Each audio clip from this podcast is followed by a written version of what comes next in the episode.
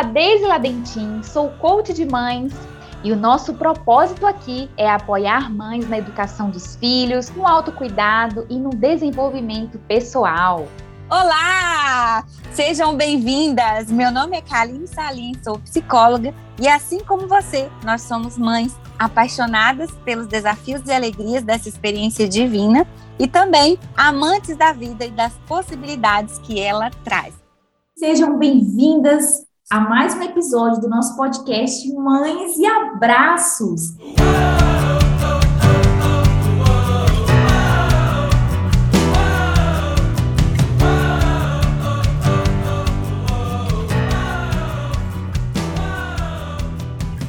Hoje nós temos uma convidada muito especial. Eu estava, gente, ansiosa, porque para mim é uma grande honra e um privilégio recebê-la aqui no nosso podcast. E hoje eu queria, a gente vai falar sobre temas importantes e que vão fazer toda a diferença, tá?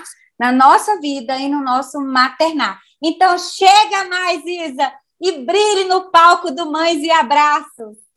Obrigada, meninas, obrigada. Nossa, me sinto muito honrada de fazer parte do Mães e Abraços. Obrigada pelo convite. É, eu sou Isa Andrade, eu sou psicóloga, sou educadora parental, eu sou mãe de três crianças, da Malu de nove, do Lipe de sete e do João de cinco anos, e espero poder contribuir um pouquinho hoje aqui com vocês. Com certeza vai ser uma conversa transformadora, não tenho dúvidas disso, Isa. É, gente, hoje nós vamos falar sobre violências invisíveis. Como será que essas violências se apresentam no nosso dia a dia? É, e a gente quer te convidar para pensar, para refletir sobre isso, para se olhar, para se perceber, perceber como que as coisas funcionam na sua casa e se questionar, né, se realmente a educação a maternidade que você, a educação que vocês têm oferecido para os filhos de vocês tem sido sim uma educação respeitosa, né, que comunica aceitação, que comunica importância para a criança. Então vamos conversar mais sobre isso. Isa, e aí, Isa? E esse tema?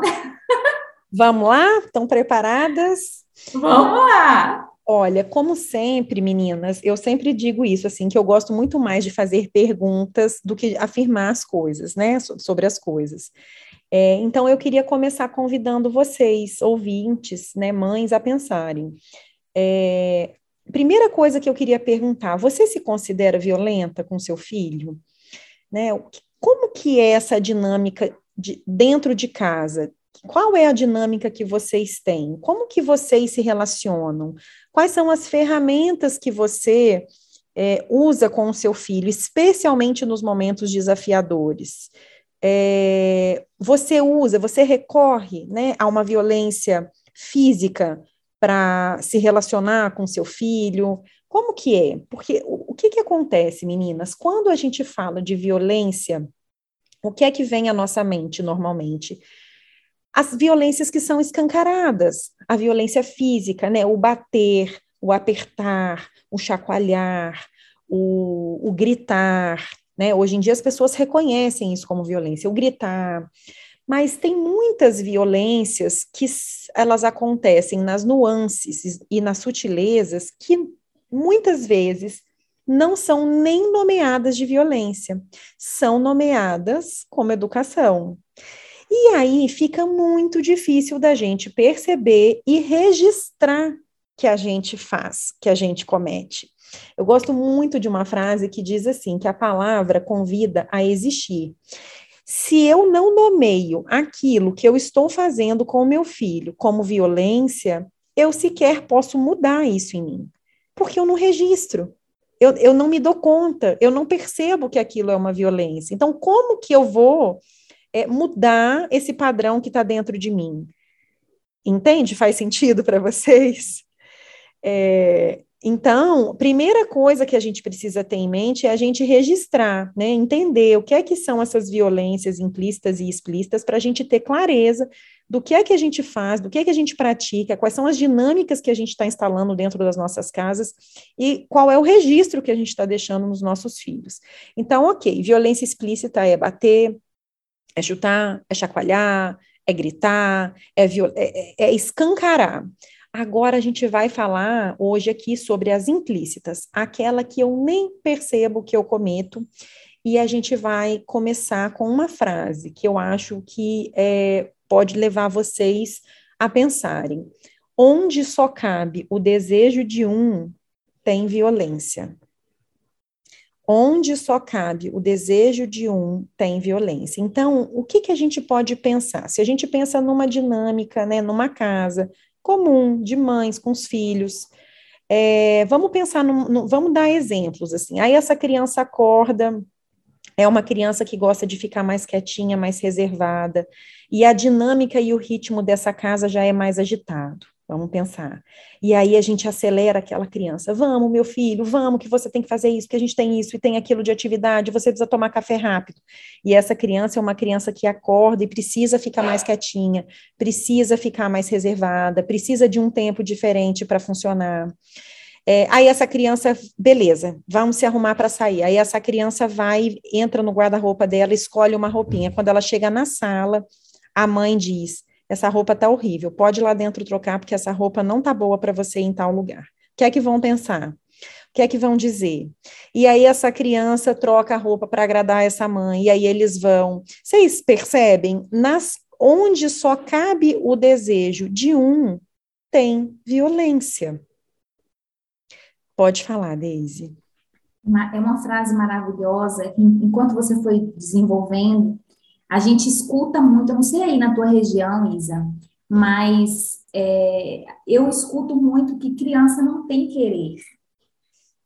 O olhar para a criança é sempre esse olhar de imposição, de que ela não tem fala, tem lugar de voz, ela não tem querer. Então, ela, ela, está, ela está no momento, é como se a criança estivesse no momento da vida, pelo fato de ser criança, que o tempo todo ela tivesse que fazer o que o adulto quer. Exatamente. É, é então, isso que a educação tradicional faz com a gente, né? O tempo todo.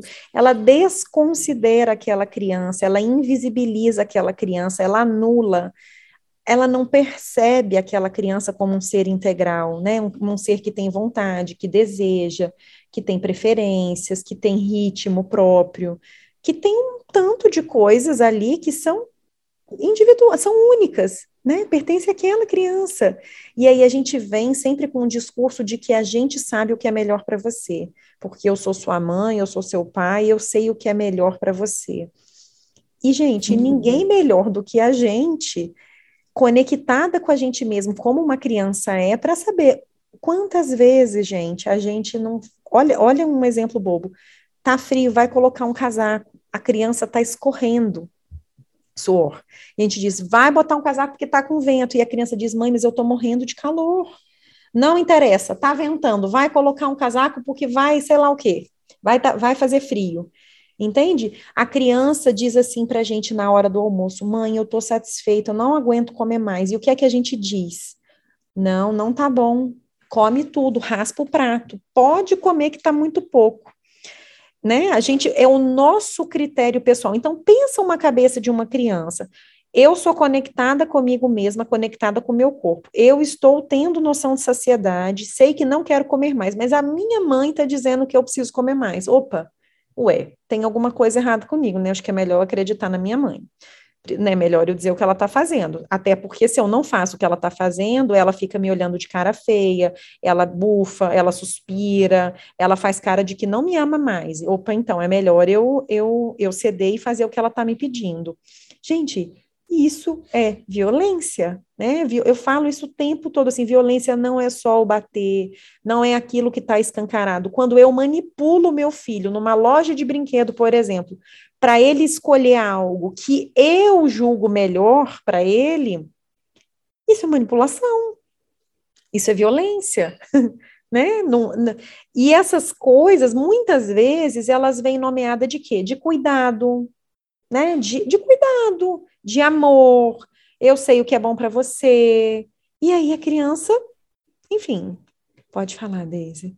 Agora, eu, eu acredito, Isa, que uma dúvida muito comum e pertinente quando a gente fala sobre isso, sobre considerar, sobre olhar para essa criança. Peraí, é uma pessoa. né, que precisa de respeito, que precisa ser vista, que precisa ser ouvida, que precisa ser considerada, que precisa ser aceita.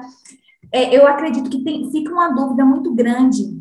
É, como lidar, Isa? Quais são os limites necessários, é, considerando que a criança, sim, está em uma fase de desenvolvimento, sim, ela está aprendendo a viver, ela está aprendendo a conviver socialmente, né? Como lidar com essa, é, essas duas dimensões do respeito de uma educação, de construir uma educação não violenta, e ao mesmo tempo de compreender o nosso lugar nessa relação de, de responsável, de pais, né, de, de orientadores, eu vejo, as pessoas é, têm muito, né, tem muito medo, na verdade, as pessoas têm muito medo de abandonar a zona de conforto, né, que é aquele caminho que elas já conhecem, né, de autoritarismo, de rigidez, de inflexibilidade, e de cair numa permissividade, né, assim, os pais ficam normalmente, é, hora para cá, hora para lá, hora para cá, hora para lá.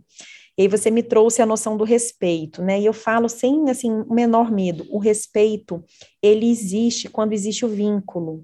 O respeito, né? Uma criança quando está vinculada com um adulto, onde esse adulto percebe essa criança, sente essa criança, ouve essa criança, o respeito ele acontece naturalmente. O que as pessoas confundem muitas vezes é porque do autoritarismo é o medo, né? Quando eu sou rígida, quando eu sou firme, quando eu sou muito, é, quando, eu, quando eu coloco uma ordem muito explícita, essa criança ela vai fazer o que esse adulto está pedindo porque ela está com medo, não porque ela respeita esse adulto, é porque ela tem medo do que vai acontecer, ela tem medo da perda desse amor, ela tem medo, então ela age baseada no medo. Quando essa criança ela sabe, ela tem a certeza de que ela é vista por esse adulto, ela é sentida por esse adulto, ela é percebida, ela é considerada, o que é importante para ela é levado em consideração, essa criança naturalmente vai cooperar.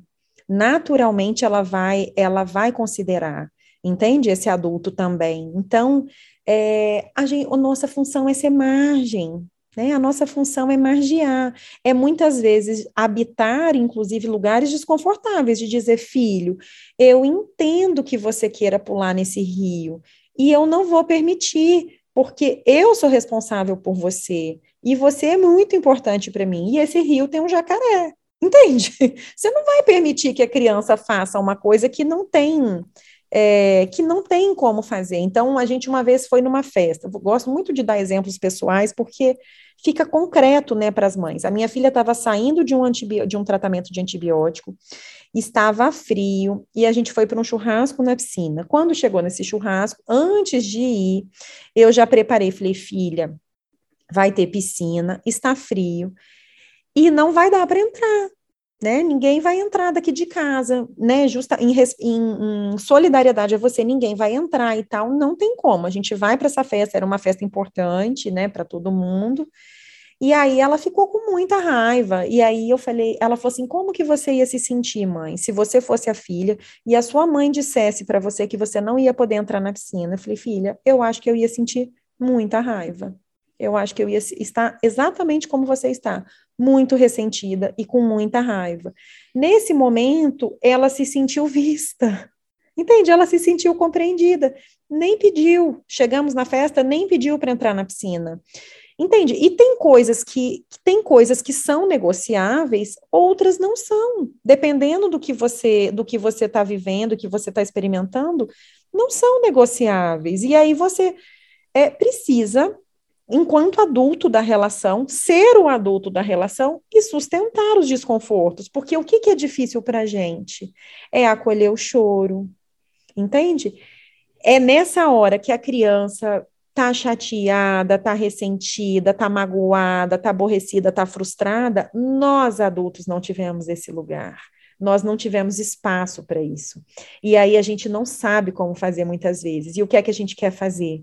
Para aliviar o nosso próprio desconforto. Cessar o choro, silenciar a criança, não permitir que ela expresse o que ela está sentindo. Entende? Então, assim, a gente, enquanto adulto, quando você me pergunta qual é o limite, né? o limite eu, eu não, não tenho uma resposta para isso, assim, mas é a gente ser exemplo, né? É a gente ser o adulto da relação, é a gente habitar lugares desconfortáveis muitas vezes, tolerar os desconfortos que vão aparecer, né? Não transferir para as crianças as é, coisas que são nossas. Muitas vezes, o que é que a gente quer? A gente quer que os nossos filhos facilitem a nossa vida.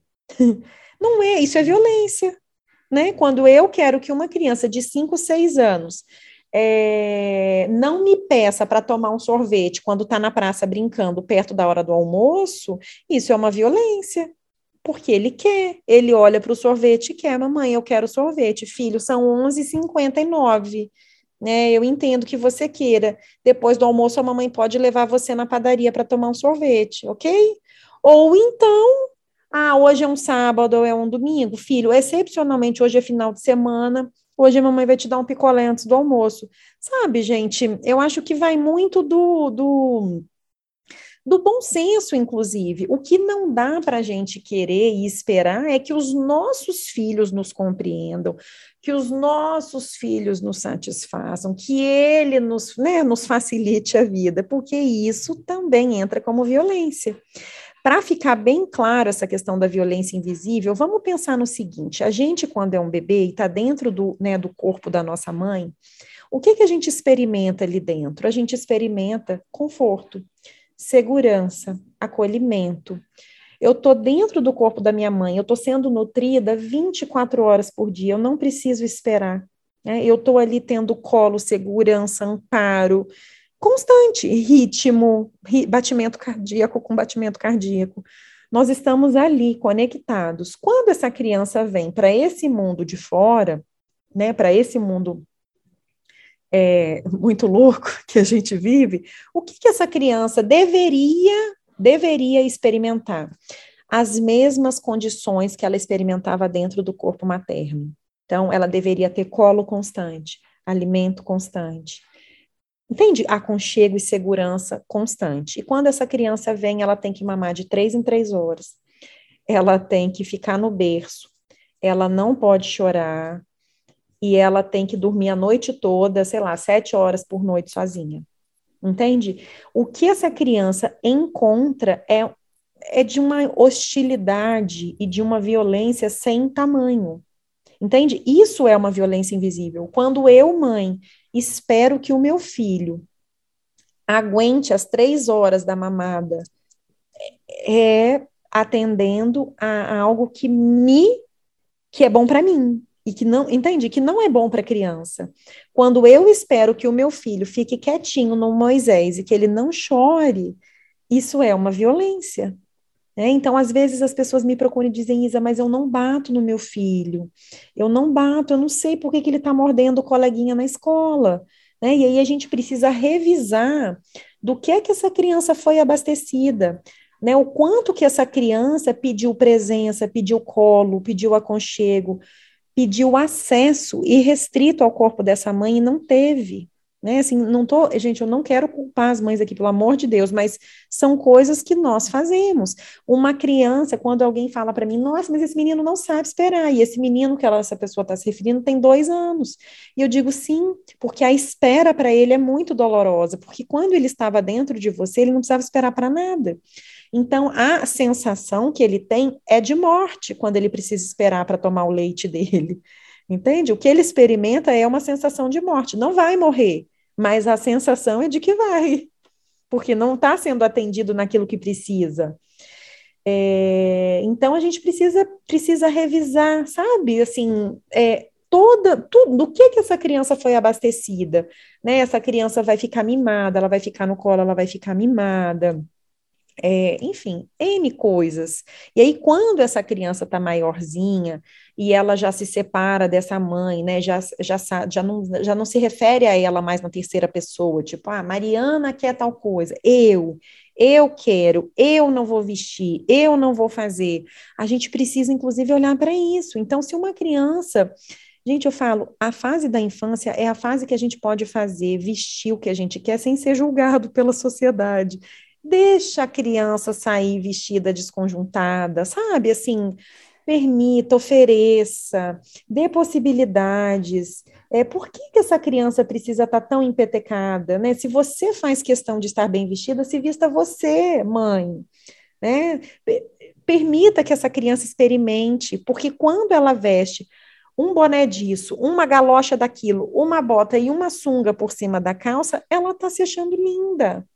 Ela está se achando linda. E aí a gente vem e faz o que para a criança? Você está horrível, parecendo um palhaço. Onde você pensa que você vai desse jeito? A gente vem e, pum, joga um balde de água fria, né? A gente vai e diz, essa, você tá doido, como que você vai fazer isso? Né? A gente coloca umas coisas que, no nosso entendimento, na nossa visão de mundo limitadíssima, não está adequado né? Quando para eles estão. E aí eu digo, ah, aí as pessoas têm medo, elas dizem para mim assim, Isa, pelo amor de Deus, mas e aí quando tiver que um dia vestir para ir num casamento, meu amor, o dia que esse dia chegar, essa criança vai entender. Ela vai cooperar, porque ao longo da vida dela, para ela foi dado escolha e possibilidade. Então você não se preocupa, porque se um dia ela for pajem, for da minha num casamento, ela vai conseguir entender. E você vai explicar, filha, nesse dia é a roupa tal, porque é um evento assim, e porque isso é importante para a noiva, para o noivo. Você acha que você consegue participar disso desse jeito? Entende? Ela vai, mas ela, se ela ao longo da vida dela, consegue né, é, é, é, ter possibilidades, ela vai. Né? Se você oferece, filha, você prefere abóbora ou milho? Ou você quer os dois no seu prato hoje? Entende? Você oferece possibilidade. Quando a criança diz, mãe, eu estou satisfeita, porque eu comi muito café da manhã. Ok, minha filha. Ok, então se você sentir fome mais tarde, pode ser uma fruta? Porque pode ser que daqui meia hora a criança venha pedir uma, alguma coisa. Pode, entende? E aí a gente vai dentro dos acordos. Deixa eu ver o que mais que a gente pode pensar de exemplo. A hora do dormir. Gente, como que a hora de dormir é problemática? Como que eu atendo pessoas falando sobre isso? Né? Os pais com uma visão absolutamente romantizada do que, que é a hora de dormir né, daquilo que passa no filme, que a mãe vai lá, coloca o quarto na meia luz, lê uma história para o filho, quando ela acaba de ler a história, o filho está dormindo, ela cobre, apaga o abajur e sai. Gente, isso só existe lá. O que que uma criança, se a gente para para pensar no nosso desenho original, a gente é um mamífero. A gente é um mamífero. E aí a gente para para pensar, se a gente pensa num, num, numa matilha, matilha de lobos, não é? Uma, uma matilha de lobos. É, quem é a presa fácil dentro dessa matilha? Não são os filhotes. Nós somos programados para ter despertares noturnos, para ter certeza de que nós estamos em segurança. Esse é o nosso desenho, entende? E aí a gente quer o quê? Que a criança durma sozinha, que ela não acorde de madrugada e que se ela acorde, que ela volte a dormir sozinha. Entende? Sendo que o que a criança precisa de fato é de corpo, presença, né? De um adulto cuidador. Pode falar, Kaline. É, quando eu, eu, gosto muito de uma metáfora sobre os limites, né? É, relacionada à pergunta que Daisy falou. É, quando você vai num ponto turístico, por exemplo, aqui, aqui perto de Belo Horizonte, tem uma gruta, a Gruta de Maquiné que para quem é de fora e vir aqui, tá, gente, vale a pena conhecer, vale a pena o passeio. E quando eu chego nessa gruta, existe um guia turístico. E ele, ele, ele entrega o capacete, a gente coloca o capacete, ele entrega a lanterna e ele fala: pode vir comigo. E a gente vai. Por que, que eu vou? Porque eu confio que ele é uma pessoa é, que conhece a gruta que já foi, já percorreu essa gruta várias vezes, que ele vai saber me conduzir. Então eu confio e o acompanho. Os nossos filhos, quando a gente, é, eu falo que não é possível a gente é, é, educar sem se relacionar. Educação, para mim, é relacionamento. Quando você cria né, um vínculo de amor, de respeito mútuo, de consideração com a criança, é isso que eu estou falando. Ela vai colaborar, cooperar, ela vai te respeitar muitas vezes, por quê? Porque ela confia que você vai conduzi-la num bom caminho, Sim. que você, como adulto, já percorreu o caminho e vai direcioná-la para o caminho é, é, mais adequado possível. Então, ela, ela se entrega porque ela confia. Né? Então, a base da educação é isso: é relacionamento, é confiança. É isso, mas é isso mesmo, assim, eu falo, é, aqui em casa, né, eu tenho três, assim, então, e aí, assim, a gente é uma mãe para cada filho, né, cada filho demanda de uma forma, a gente responde de determinada maneira, o meu caçula, o João, ele tem uma deficiência, e ele tem outro ritmo, ele tem outro ritmo, e aí eu me pego, quantas vezes ele me lembra, entende? Ele me lembra do quão violenta eu estou sendo ali com ele. Ele vira para mim e fala: Mãe, respeita meu corpo. Olha só, respeita o meu corpo. Por quê? Porque numa, numa casa com três crianças, um monte de coisa para fazer, o que, que acontece muitas vezes? Vamos, João, vem, João, bora, João. E ele olha para mim e fala: Mãe, respeita meu corpo. Ou seja, né, o meu corpo tem um outro tempo de funcionamento, um outro ritmo, e você não está me respeitando. Cara, nessa hora eu abaixo, né? Já tem tempo que isso não acontece, porque hoje eu já entendi, eu já internalizei o respeito ao meu corpo, né? Então, quando eu estou muito acelerada, ou quando a gente está com uma hora contada, o que, que eu faço? Eu me programo, eu tiro mais tempo. Se eu preciso levar ele para alguma terapia, eu acordo meia hora mais cedo do que eu acordaria normalmente, para acordar ele com mais calma, entende? Para respeitar o ritmo dele, para não atropelá-lo, sabe? É, e é isso, assim, a gente precisa o tempo todo não ter medo também, sabe, gente, de, de, de se revisar, né, de escutar o que os nossos filhos estão dizendo, porque muitas vezes eles dizem, mãe, me deixa, deixa eu fazer isso, tipo, deixa eu viver, deixa eu experimentar. Você vai falar, Deise? Pode falar. Eu quero, eu quero te perguntar sobre a pressão social porque esse, essa, essa, essa é uma faceta de quando a gente se posiciona para educar de uma maneira não violenta. Porque essas violências, como você falou, a gente está conversando aqui sobre isso, temos é, é, esse coração para exercer uma, uma, uma violência, uma, uma, educação não violenta, para se relacionar, para ver, para ouvir as nossas crianças, os nossos filhos, e muitas vezes a gente não percebe né? Como esse exemplo que você citou, maravilhoso. Agora, Isa, é, a pressão que a gente sofre de pessoas que não não tiveram essa jornada, às vezes não tiveram a oportunidade de aprender sobre isso, sobre, de ler, não tiveram oportunidade, não, não são pais, inclusive. É, o que, que você diria para uma mãe que tem Ai, eu faria medo. muitas perguntas. É. Ai, eu, eu quero, eu quero que está sofrendo ali, oprimida, porque tem muitas mães que ficam oprimidas diante até da própria família estendida, né? Sogra, mãe, irmão, porque acha que tem que ser diferente, porque acha que você está mimando demais, porque acha que você está. Enfim, a gente sabe que são muitos comentários terríveis. E aí, o que, o que, que a gente pode dizer para essas mães? Eu vou te contar o meu exemplo, você usa ele, tá? Eu, esse final de semana, a família do meu esposo veio aqui, né, passar o final de semana com a gente, e a minha sogra perguntou: é, Tomás está dormindo com vocês até hoje, no quarto de vocês até hoje? Eu falei, tá. Aí ela, oh meu Deus, que dó, que crueldade que vocês estão fazendo com esse menino. Criança tem que dormir no quarto dele, gente, que maldade. Pensa. Não, mas eu, eu fico. Aí eu, eu ia fazer uma pergunta, né, para vocês, assim é, porque é, é, ao invés de perguntar, ah, e a pressão social, como que a gente faz para lidar com isso? Eu perguntaria por que, que a gente se afeta tanto com isso? Essa é a pergunta que eu faria. Por que, que eu me incomodo tanto com isso? Eu acho que essa é a pergunta que a gente deveria fazer para a gente mesmo. E aí talvez cada um encontre uma resposta dentro de si. Eu, por exemplo, sou uma pessoa que eu fui uma pessoa obediente mandava, né, eu fazia. Então, como, olha que difícil para mim sair da desobediência, né? Sair dessa obediência, sair desse outras estão acostumadas a agradar. a agradar, a agradar. Então, assim, pensa que dificuldade para essa pessoa, caramba, o modo como eu estou educando meu filho não está agradando.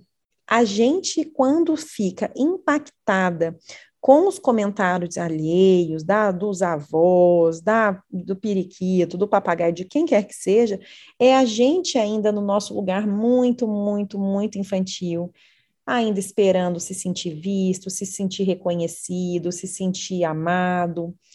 E nós somos adultos, entende? Hoje eu sou adulta, é, não fui cuidada, amada, amparada na minha infância do jeito que deveria ter sido, e tá tudo bem. E não entende? Eu, eu, eu, eu sou adulta. Então, hoje eu posso fazer as minhas escolhas. E talvez dizer para essa família: eu sinto muito que eu não te agrade, eu sinto muito que a forma que eu resolvo educar o meu filho violente você, te deixe desconfortável. Eu sinto muito, sogra, que você acha que ele é um coitado, porque no meu entendimento ele é um felizardo ele é um felizardo, né? Foi isso que eu respondi para ela. É, eu, assim, eu, falei assim, eu dormi na, no quarto da minha mãe até os oito anos de idade. E, e eu fui muito feliz com isso. Sim. Eu respondi isso para ela. É, e a gente precisa entender que toda vez que um adulto se incomoda com uma criança sendo criança, é porque esse adulto não teve a chance de ser uma criança. Né? Então, assim, se esse adulto se incomoda com a vivacidade de uma criança, com o choro de uma criança, é porque provavelmente essa pessoa não teve espaço para chorar. E aí o que o outro diz é sobre o outro, né? Não é sobre nós. Ai, desculpa. Então, quando esse outro vem e faz algum comentário, é sobre ele, né? Agora, o quanto esse comentário vai impactar na minha vida, aí é sobre mim né, o quanto esse comentário vai me desestabilizar e me fazer revisar alguma coisa, aí é sobre mim, né? Os, aí se, se, se bateu, pega que é do eu. então, é, eu, eu perguntaria, né, para essa mãe, por que é que você ainda está dependendo da aprovação da sua mãe, dos seus avós? Pensa para uma mãe conviver com uma filha que resolve, uma mãe que batia, uma mãe que deixava de castigo, uma mãe que chantageava, uma mãe que se fazia de vítima. Pensa, pensa nessa mãe. Essa mãe tem essa filha e essa filha tem um filho. Pensa essa avó vendo a filha não colocar de castigo, não bater, sendo amorosa, tendo paciência. Você imagina o quanto que isso deve doer? Né? Você imagina o quanto que isso não escancara as incompetências que essa mãe teve lá atrás?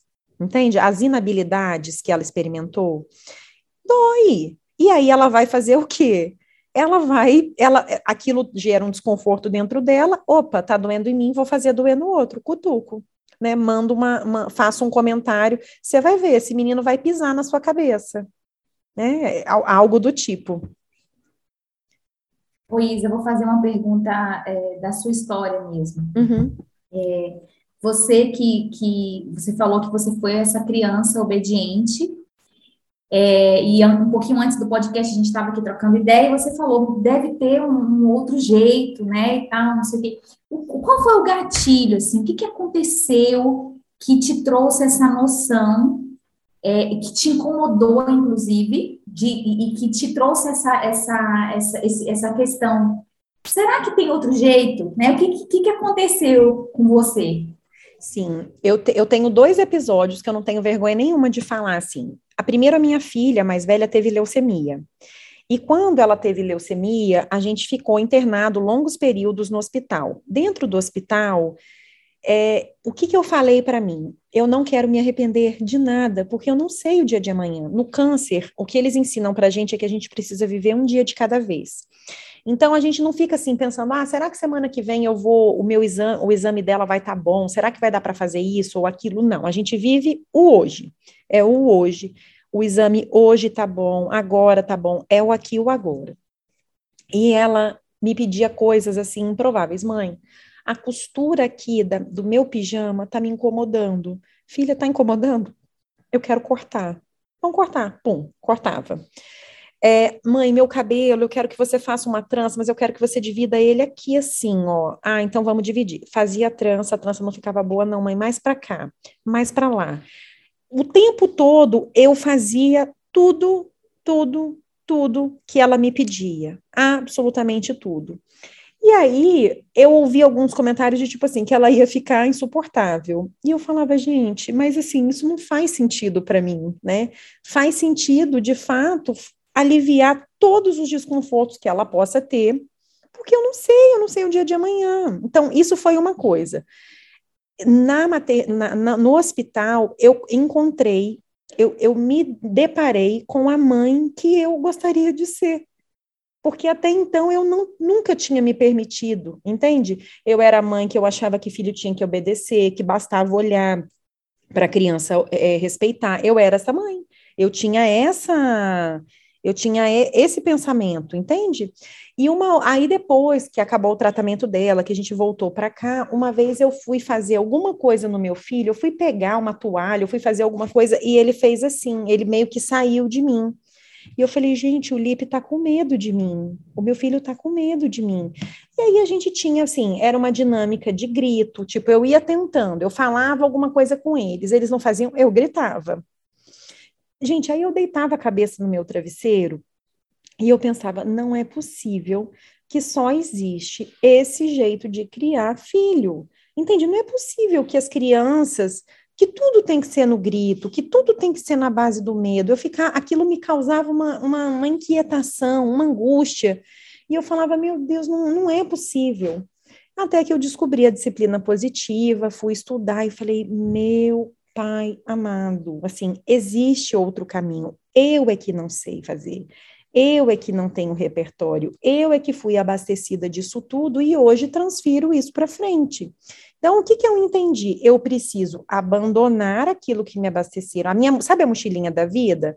Que a gente vai colocando as coisas nos nossos filhos? Então, eu precisava tirar as coisas que foram colocadas dentro da minha mochila, que não me serviam mais, para é, é, buscar outras ferramentas. Se eu falo para vocês, ah, eu quero cavar um buraco. Se eu te der uma pá de plástico, você consegue cavar, não consegue? Você vai cavando, cavando, cavando, cavando. Talvez você demore uma eternidade.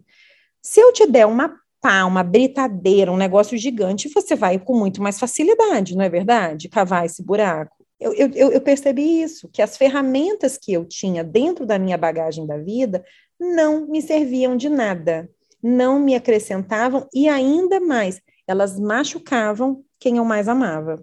E que eu precisava deixar essa mala para trás e construir uma mala nova com as coisas que os meus filhos é, é, queria, ser, queria ser útil para mim e para eles. Né? Então, essa foi a grande, assim, foi a grande virada, sabe, para mim. E aí eu gosto muito de dizer isso para as mães, assim, que é, se a gente tivesse sido respeitado na nossa infância, né, porque as pessoas ainda costumam deixar os pais num lugar muito, muito idealizado. Se a gente tivesse, de fato, sido respeitado na infância, isso seria natural e orgânico para a gente naturalmente a gente respeitaria os nossos filhos, entende? De maneira orgânica isso aconteceria nas dinâmicas familiares. Se eu no hoje preciso aprender sobre como me relacionar de maneira respeitosa, é porque eu não fui abastecida disso. Né? Se eu preciso aprender como falar com meu filho, enfim, é porque eu não tive isso. E é possível, gente, porque se a gente aprende um, isso tudo, a gente é capaz de aprender outras coisas né? A gente é capaz de, de, de, de vez em quando vai sair uns negócios meio esquisitos aí no meio dessa bagagem, você vai dar uns gritos ainda, você vai dar uma chantageada, mas aí você vai dizer, opa, peraí. Gente, as minhas crianças dizem, mãe, isso que você está falando para a gente é uma ameaça? E aí eu digo assim, ué, rapaz, acho que, acho que é uma ameaça mesmo, hein? Eu admito, porque aí, porque às vezes a gente não se dá conta. Mãe, você está dizendo isso, eu acho que você está, eu acho que você está ameaçando a gente. Menino, pior que tô. Verdade. Vamos pensar em outro jeito para isso aí. Qual o problema de dizer? E a gente, e aí assim, acaba sempre numa risada, numa eu desconcertada, entendeu? Ou, ou meu marido. É muito engraçado, porque as crianças viram e falam, mãe, é, papai, ó, tá lá, ó, chantageou a gente, mãe, falou que se a gente não fizer tal coisa, não vai ter isso. Aí a gente, aí eu falo, filho, filha, a gente aprendeu dessa forma, tá tudo errado. E a gente está aprendendo outros jeitos, não tem nada disso, pode ficar tranquilo, ninguém entende. Ah, outro dia meu marido falou alguma coisa assim, ah, mas aí vocês também vão ficar sem jogar videogame. Aí algum dos, das crianças falou, mas pai, isso é um castigo. Eu falei, pior que é mesmo, é um castigo, vocês estão certos. Então não vamos, não vamos de castigo, tem nada disso, sabe? Ô, ô Isa, é, é, essas crianças, né, que estão sendo criadas nesse, é, nesse, né, nessa consideração, nesse respeito mútuo, elas são demais. O meu filho, ele tem dois anos e sete meses. O pai gritou com ele. Ele virou o pai e falou assim: não grita comigo, papai, não grita. O pai, outro dia, é, pegou no braço assim ele e arrastou ele. Não segura no meu braço, não, não bate em mim não bate. Porque eu, eu ensino isso para ele, né? Que, que, que não pode fazer com coleguinha. E eu lembrei de uma, uma, uma mulher que eu atendi, ela estava sofrendo violência doméstica e ela saiu do casamento, ela, ela né, interrompeu esse ciclo de violência e ela me falou uma frase que, que me marcou. Ela falou assim: O meu pai não me bateu, eu não irei apanhar de homem nenhum. Então, quando a gente ensina, quando a gente respeita, quando a gente ensina para os nossos filhos, sabe, o que eles merecem, né? O que eles são dignos de respeito, é isso que eles vão levar para a vida inteira. E nos relacionamentos deles, eles não vão admitir violência, sejam visíveis, explícitas ou essas violências invisíveis. É isso, mas é bem isso mesmo, assim. E eles reconhecem, eles percebem, e isso é muito fantástico. E às vezes eu digo para eles: obrigada por me lembrar, obrigada por me sinalizar, porque às vezes está tão entranhado que a gente sequer se dá conta, entende? De que está chantageando, de que está manipulando, entende? É, uhum. A Malu, quando quis cortar o cabelo, ela quis cortar o cabelo muito curtinho, isso já tem um tempo. E aí eu ficava, nossa filha, você tem certeza que você vai cortar o cabelo? Ai, mas você já teve cabelo curtinho, lembra? Na época do tratamento, seu cabelo ficou assim. Você quer que eu te mostre uma foto? Eu sei que eu insisti nesse assunto umas três vezes. Ela virou para mim e falou assim: mãe, você tá percebendo que você não quer que eu corte o meu cabelo? Se você gosta de cabelo grande, deixa o seu cabelo grande. Eu gosto do meu cabelo curto.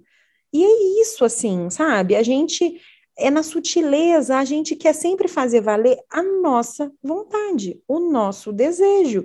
E eles estão super atentos. Né? E, e, e eles têm o espaço para falar, para verbalizar, coisa que a gente não tinha. A gente não tinha esse espaço para questionar. Eles têm. Outra coisa que eu falo muito, né, assim, aqui em casa, quando a gente passa do ponto, eu falo, filho, ninguém tem o direito de falar assim com você, nem eu nem eu, eu nunca poderia ter falado com você daquele jeito, naquele tom. Né, assim, às vezes acontece, às vezes a gente fala mais ríspido, fala mais grosso, e eles falam, por que, que você está falando assim comigo? Eu falo, cara, você tem toda a razão de sinalizar, ninguém tem o direito de falar assim com você, nem eu que sou sua mãe, nem seu pai, nem ninguém, né? Que você falando, é, acho que a gente já pode ir caminhando para o final, Sim. mas eu quero, eu quero só trazer um ponto que você é, é, acabou de comentar, e em toda a sua fala você traz exemplos mostrando que nós, enquanto adultos, mães, pais, nós podemos errar e admitir o nosso erro. Nós podemos, não, nós vamos errar, porque por mais que nós sejamos aplicados, esforçados, estudiosos, a gente vai errar. E é isso mesmo, mas também não tem problema nenhum a gente, a gente pedir desculpa reconhecer. e reconhecer, né? Pedir perdão. Que foi legal, né? reconstruir esse caminho, né, Isa? Então, é muito importante que a gente abrace que é sim, você tá, está nesse lugar de mãe, de pai, de responsável, mas você pode é, é, ser humano. Sim, eu falo, abrace a sua humanidade. Um dos dias do meu curso é isso, assim, abrace a sua humanidade, né? Nenhum dia ruim dura mais do que 24 horas. Então, assim, se esse dia tá horrível, amanhã vai nascer outro dia e você pode tentar fazer diferente e fazer diferente. E se você não consegue sozinho, né? Muitas vezes você reage ao invés de agir. Busque ajuda, busque rede de apoio. Quando você encontra mulheres né, no mesmo, no, na mesma pegada, na mesma toada que você. Isso é muito importante, né? E eu acho muito importante que as pessoas tenham essa noção também de que às vezes a gente, enquanto educadora parentais, né, psicólogas e tudo mais, a gente também erra, às vezes também grita, às vezes também escapa alguma coisa que fala, cara, não foi legal, não era isso que eu queria, né? Não era dessa forma que eu queria me relacionar com você. Me desculpe, não, não vamos começar de novo, né? Assim, eu não não foi bom o jeito que eu falei, aquilo que eu aquilo que eu fiz. E assim a gente vai mostrando através dos nossos exemplos para os nossos filhos é, como fazer, né? Porque aí a gente quer que o filho peça desculpa na pracinha, mas a gente não pede desculpa dentro de casa. E aí? Como que essa criança vai saber o que, que é isso? Né? O meu filho só vai saber se posicionar se eu me posiciono. Ele só vai saber o que é um limite se eu mostro. Então, se o meu filho vem e fica, sei lá, apertando o meu peito, eu posso dizer, filho, esse é o meu corpo, eu não gosto que aperte meu peito assim, tudo bem? Né? Eu estou mostrando para o meu filho, através da minha atitude, o que, que é um limite no meu corpo, para que quando alguém aperte ele em algum lugar, ele tenha coragem de dizer: você está apertando o meu corpo, eu não gosto que faça assim, né? A gente precisa modelar para eles. Então, para a gente caminhar para o final e, e, e fechar, para não ficar com nada solto, né? As violências invisíveis normalmente são aquelas onde só cabe o desejo de um, só cabe o desejo de um, e que são nomeadas como outras coisas, como educação, como carinho, como limite, como, enfim, é, como outras coisas. E a gente só muda alguma coisa dentro da gente quando a gente registra que aquilo que a gente está fazendo está anulando o outro, está invisibilizando o outro, silenciando o outro. Então, quando eu mando o meu filho comer mais do que ele aguenta, isso sim é uma violência, porque está me satisfazendo, não não estou levando em consideração o que é importante para ele. Quando eu exijo que o meu filho durma sozinho, morrendo de medo, chorando, isso é uma violência, mesmo tem, sem ter batido. Né? Quando eu não permito que o meu filho escolha é, o que ele vai usar, enfim, isso é uma violência. Né? A gente precisa, quando eu exijo que o meu filho adote um ritmo de andar, de fazer, de se comportar que não é o natural dele, isso é uma violência. Se o meu filho é tímido e eu quero que ele chegue nos lugares e cumprimente todo mundo com um sorriso daqui a aqui, isso é uma violência. Né? Então, a gente precisa entender que quando o desejo do outro não é levado em consideração, existe violência, que é muito importante. É isso, meninas. Isa, é, eu queria trazer aqui um outro exemplo, né? Eu atendi uma adolescente é, de 13 anos e, e ela tinha sintomas depressivos.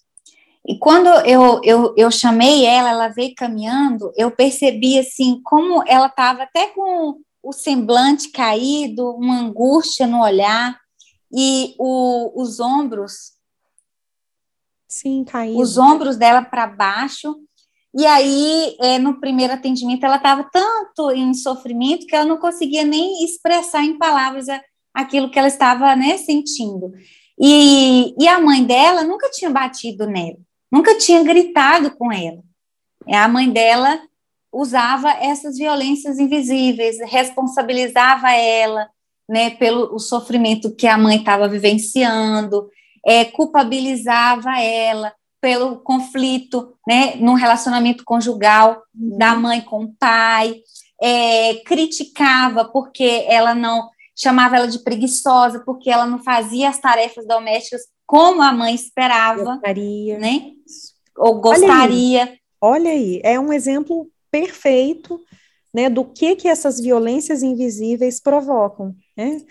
É, é isso, acho que não tem, ficou perfeito. E eu digo sempre assim, né? Eu, eu, essa, a depressão, para mim, né, para Isa, assim, nada mais é do que o preço que a gente paga por a gente ser quem a gente não é né, por mostrar alguma coisa que a gente não é. Uma hora a conta chega, porque você imagina, se você não pode ser você mesmo, se você não pode expressar o que você sente, se não tem como, né? O seu eu ali fica fica como, né? Não, não existe, não né? Existe. É uma não existência. É isso. Né? É então, realmente, é, é, vai, vai, vai se tornando morte, né? A vida vai se tornando morte. Isa, a gente quer te agradecer. Nossa, que conversa maravilhosa. Ai, que vontade de ficar Já tem quase uma hora, a gente precisa terminar. É, Isa, muito obrigada pela sua disposição, pelo seu coração de compartilhar com a gente a sua jornada, a sua experiência, o seu conhecimento, da sua vida, né? Porque foi isso que aconteceu aqui. Quando a gente senta para a gente conversar, a gente está compartilhando da nossa vida. E eu tenho certeza que isso gera vida também nas pessoas que, que escutam esse podcast e que querem aprender mais sobre esse assunto. Então, muito, muito agradecida pela sua presença e participação aqui. Eu é que agradeço, meninas. Agradeço de coração a confiança, né? A confiança no meu trabalho, por acreditar em mim. É, o meu perfil é o Encorajando com Amor, se vocês quiserem seguir. É, nas redes, e lá eu compartilho coisas também todos os dias. É, e é isso, obrigada pela confiança. Eu é que tenho que agradecer. Oi, Isa, eu sou sua fã, viu? Eu não perco nenhum stories. É, é porque você consegue traduzir né, todo esse conhecimento e aprendizado né, nas coisas do cotidiano, no seu dia a dia mesmo. Aí você mostra, olha, gente, o meu filho, ele quer vestir a blusa do lado avesso, de é, costa para frente, mas porque tem desenho e, entendeu? E tá tudo ele bem. Ele gosta. Ele gosta. Então, de maneira assim, muito é, real, né? Muito verdadeira, muito genuína, né? Você consegue ensinar isso pra gente. E eu queria te agradecer demais, demais. Eu queria que você deixasse também aí o seu contato, né? Como é que o, o pessoal é, é vai te encontrar, né? Pelo perfil. Uhum. E também você tem um projeto. Agora fala um pouquinho desse projeto do Leia. Ai, menino, leia é um projeto que eu amo tanto. é um projeto de leitura, né? É um projeto, é, é como se fosse um clube de leitura é, de mulheres. Aí a gente sempre escolhe um livro, eu facilito aquele assunto, a gente divide né, os encontros, eu facilito, eu explico o conteúdo. E é, mas é uma rede tão rica, sabe, assim, de troca, de apoio, de, enfim, de, de, de, a gente se diverte, às vezes é difícil, às vezes os assuntos são pesados. A gente estudou Laura Gutman, o primeiro livro, o segundo a gente estudou Alice Miller, que foram dois livros muito densos, muito pesados e que mexeu Qual muito. Qual da Alice? A gente Qual? estudou o drama da criança bem dotada. Foi punk, foi poderoso. Já, já li. Já, muito, muito profundo. Muito profundo. E a gente estudou da Laura Gutman o poder do discurso materno. Como a gente veio de dois livros muito pesados, e o que, que eu senti nas mulheres? Elas têm dificuldade de se posicionar, de serem assertivas, de falarem o que precisa ser dito. Então, eu escolhi o livro da comunicação não violenta no intuito, né, com o objetivo de empoderar essas mulheres, ensinar a elas a como responder a avó, a sogra, o marido, entende? A, a, dizer, a dizer o que, que precisa ser dito de maneira firme, gentil, educada, a partir do que é importante para elas. Então, eu acredito que vai ser um projeto maravilhoso para essas mulheres, assim, porque a gente foi ensinada a ser cordata, gentil, não incomodar, não desagradar, e às vezes a gente, enquanto maternidade, né, enquanto mãe, nós somos agentes políticas, a gente precisa é, assumir as rédeas da nossa vida e se posicionar sim, e falar sim, e ser assertiva sim, porque a gente precisa ensinar os nossos filhos como fazer. Como que eu vou falar, filho? Você precisa ser firme com seu coleguinha quando ele bater em você. Quando eu não ensino isso para ele, como ser firme, como ser assertivo, né? Como ser é, pontual, cirúrgico naquilo que eu preciso. Então eu acho que vai ser um projeto fantástico assim para essas mulheres. Acredito. Vai. Então, então eu quero convidar você para participar do Leia com a Isa e convidar você também lá no meu canal no YouTube, que tem também dois clubes de livro lá, tá, gente? Eu e Deise e Isa, a gente fez o Disciplina Positiva Não. e a Coragem de Ser Imperfeito. Maravilhoso. E tá lá disponível no YouTube para vocês, tá bom? Um beijo, Isa, um beijo, Deise. E até a próxima, porque a gente vai querer bis. Beijo, gente. Beijo. Tchau.